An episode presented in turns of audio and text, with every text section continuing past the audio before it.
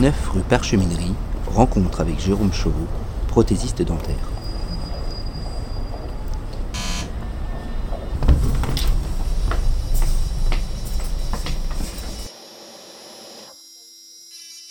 Quel est le but de votre métier? Le but de ce métier-là, c'est de réaliser donc des, des fausses dents, c'est de remplacer les, les couronnes d'un patient qui n'a plus de dents par des couronnes dites de prothèses pour des raisons euh, esthétiques, pour avoir un joli sourire ou pour des raisons de confort. C'est ces deux principales raisons. Et puis la troisième raison aussi, c'est euh, une raison de, de bien vivre euh, avec ses dents.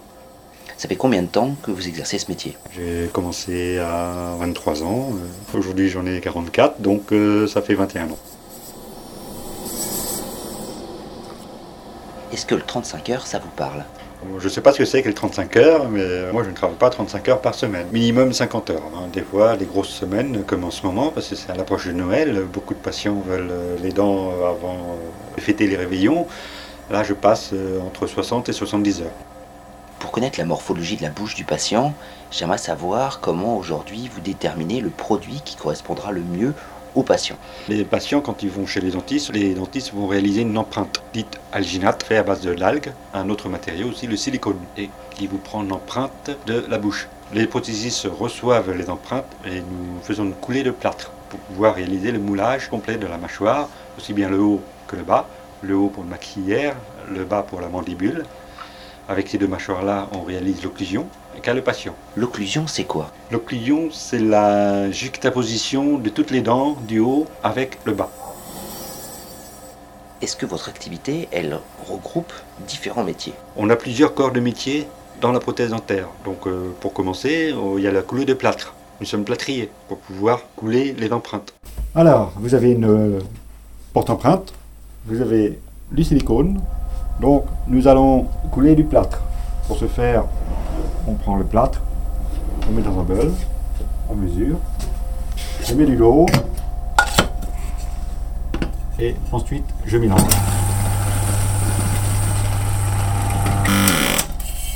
Une fois qu'il est mélangé, vous avez ici un vibreur, je vais couler le plâtre dans le porte-empreinte. Le plâtre va couler tout doucement dans l'empreinte. Une fois que c'est fait, on laisse reposer le plâtre jusqu'à ce qu'il soit complètement dur. Nous allons tailler le modèle en plâtre. Donc vous avez un taille plâtre.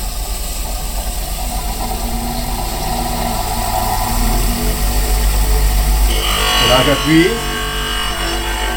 pour pouvoir tailler comme il faut pour avoir un modèle plus propre.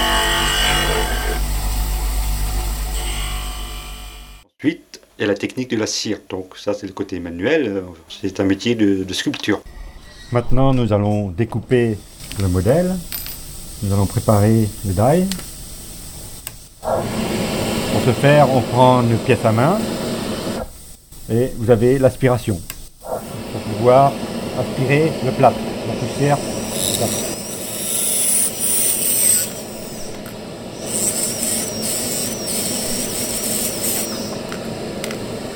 Ensuite, je prends une autre fraise pour pouvoir détourer la couronne sur laquelle on va sculpter.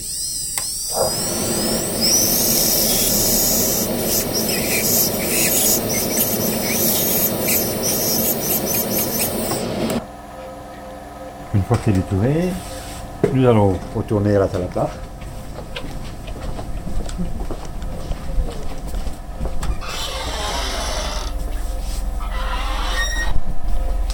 Vous avez une machine qui produit de la chaleur, de l'eau bouillante. Ou de la vapeur qui est injectée à 120 degrés, qui permet de nettoyer comme il faut la cire et le plâtre. Ah, c'est un métier très manuel. Il faut être habile de ses mains, le côté artisanal. Bah, réaliser les couronnes, euh, c'est des petites tailles. On peut comparer euh, notre métier à un bijoutier. Parce que c'est vraiment euh, des travaux à l'ordre de dixième de millimètre. La précision est assez importante sur un centimètre maximum de, haut. Parce qu'une dent qu'on réalise fait un centimètre de largeur maximum. Une fois que le plâtre Après que la couronne est prête, nous allons sculpter la cire. Pour ce faire, on utilise euh, le bec benzène, le gaz. On prend une spatule, on chauffe la spatule, on prend la cire et on met sur le moignon. Une fois que c'est sculpté, il y a toute une étape pour pouvoir mettre en revêtement la couronne. Donc le revêtement, c'est un autre matériau. Imaginez que c'est un matériau réfractaire qui résiste à plus de 1000 degrés dans un four. Nous allons passer dans la plâtre.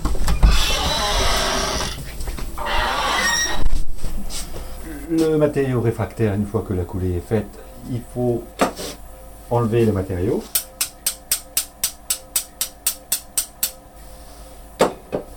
Ensuite, nous allons passer à la tableuse. C'est du sable injecté à l'aide de l'air comprimé pour enlever tout le revêtement au moindre coin des couronnes coulées. La tableuse. Bon, il y a de l'aspiration. Ce que vous entendez là, c'est l'aspiration. Ensuite, je vais envoyer de l'air comprimé. Maintenant, nous allons gratter et polir la couronne. Vous reprenez le micromoteur.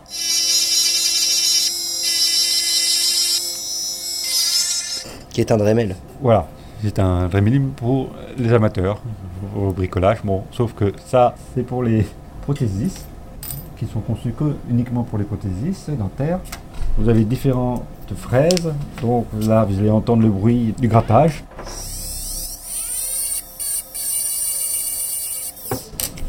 Ensuite, vous avez un, bruit pour le polissage.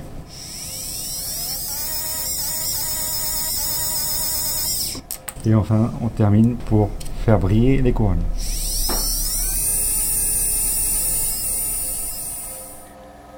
Nous avons plusieurs matériaux, donc euh, le plâtre, vous avez la, céramique pour fabriquer le verre, vous avez le métal pour réaliser des couronnes acier, donc euh, c'est plutôt des alliages, hein. c'est des alliages en chrome cobalt, des matériaux spécifiques qui sont compatibles en bouche. Vous avez des matériaux comme le zircone, c'est un verre euh, très dur qui résiste à la force masticatoire qui est très importante en bouche. Vous avez aussi d'autres matériaux euh, que j'utilise moins, euh, la résine ou le composite. Ils sont beaucoup plus fragiles. Ce sont plutôt des matériaux euh, utilisés pour les couronnes dites provisoires. Vous utilisez des matériaux qui sont différents. Et la question, c'est de se dire, mais est-ce que c'est lié à un prix ou à un coût? Vous savez qu'une couronne coulée acier, c'est une couronne tout en métal, en chrome cobalt, est remboursée par la Sécu presque entièrement. Donc c'était un tarif moins élevé pour le patient. Par contre, si vous voulez une couronne céramique, qui est beaucoup plus esthétique, euh, le prix de cette couronne est plus onéreux et il est moins bien remboursé par la sécurité sociale.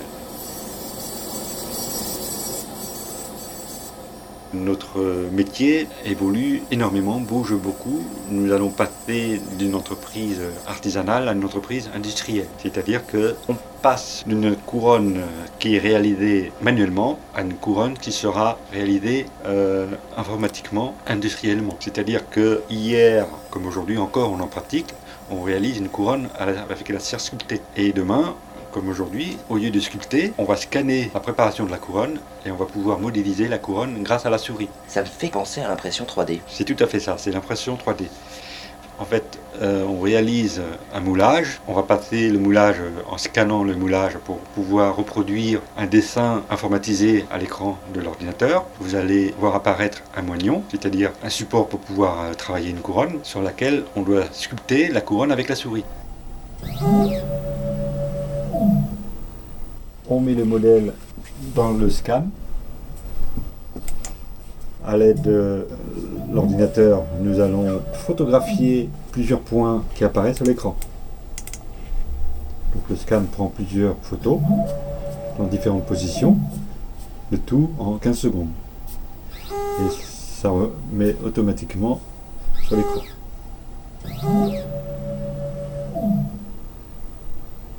Voilà, une fois que le modèle,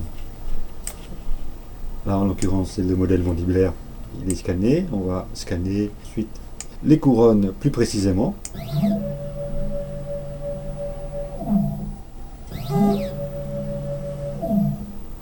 Une fois que la modélisation est faite, on envoie cette couronne-là à, à l'étape suivante, c'est-à-dire la CFAO.